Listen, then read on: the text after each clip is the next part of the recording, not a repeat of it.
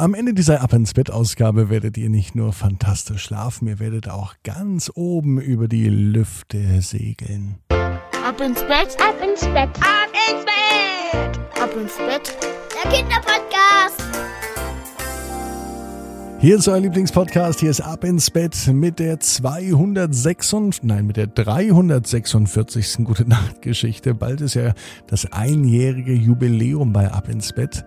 Das wird Ende August sein, ähm, Ende des Monats. Also ein bisschen Zeit haben wir noch. Bis dahin kommen noch ganz viele spannende Geschichten und ich weiß, dass ganz viele von euch auch bald in die Schule kommen.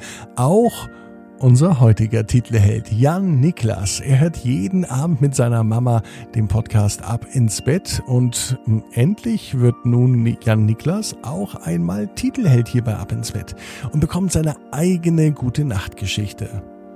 Er mag Dinos, Abenteuer, Ritterborgen und ganz besonders den Weißkopfseeadler. Heute wird er eine ganz gute Begegnung haben. Welche das ist, das hören wir gleich. Vorher das Recken und Strecken. Nehmt die Arme und die Beine, die Hände und die Füße und reckt und streckt alles so weit weg vom Körper, wie es nur geht. Spannt jeden Muskel an. Wenn ihr das gemacht habt, dann plumpst ins Bett hinein und sucht euch eine ganz bequeme Position. Und ich bin mir sicher, dass ihr heute die bequemste Position findet, die es überhaupt bei euch im Bett gibt. Hier ist die 346. Gute Nacht Geschichte bei Abendsbett für Samstagabend, den 7. August. Jan Niklas und der stolze Adler.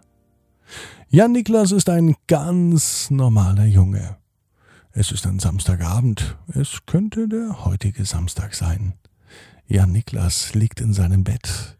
Und er träumt davon, wie er demnächst mit der Schultüte in der Hand endlich ein sogenannter ABC-Schütze wird. Jan Niklas kommt nämlich in die erste Klasse. Ein bisschen muss er sich aber noch gedulden und die Nacht will einfach nicht beginnen und die Müdigkeit will nicht kommen. Was meistens hilft, ist einfach die Augen zumachen und an etwas Schönes denken.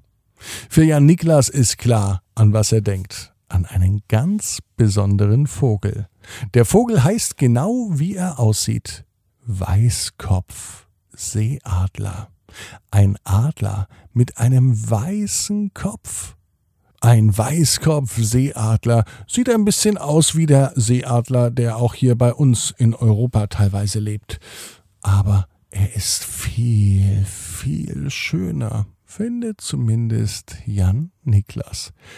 Und als er seine Augen schließt, sieht er nicht nur einen Weißkopfseeadler. Jan Niklas befindet sich auf einer wunderschönen Wiese. Um ihn herum sind hohe Berge. Jan Niklas liegt auf der Wiese und er träumt vor sich hin.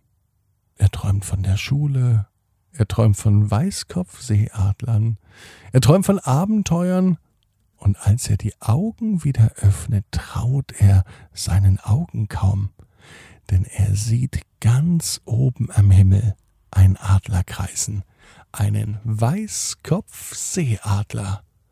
Der Adler scheint auch Jan Niklas zu beobachten, denn seine Kreise, die er zieht, werden immer kleiner.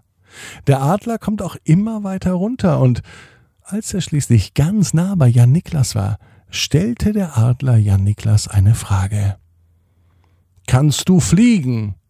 sagte der Weißkopfseeadler und ja, Niklas zuckte ein wenig zusammen, denn dass der Weißkopfseeadler reden kann, das war ihm neu. Nun allerdings war die Antwort klar.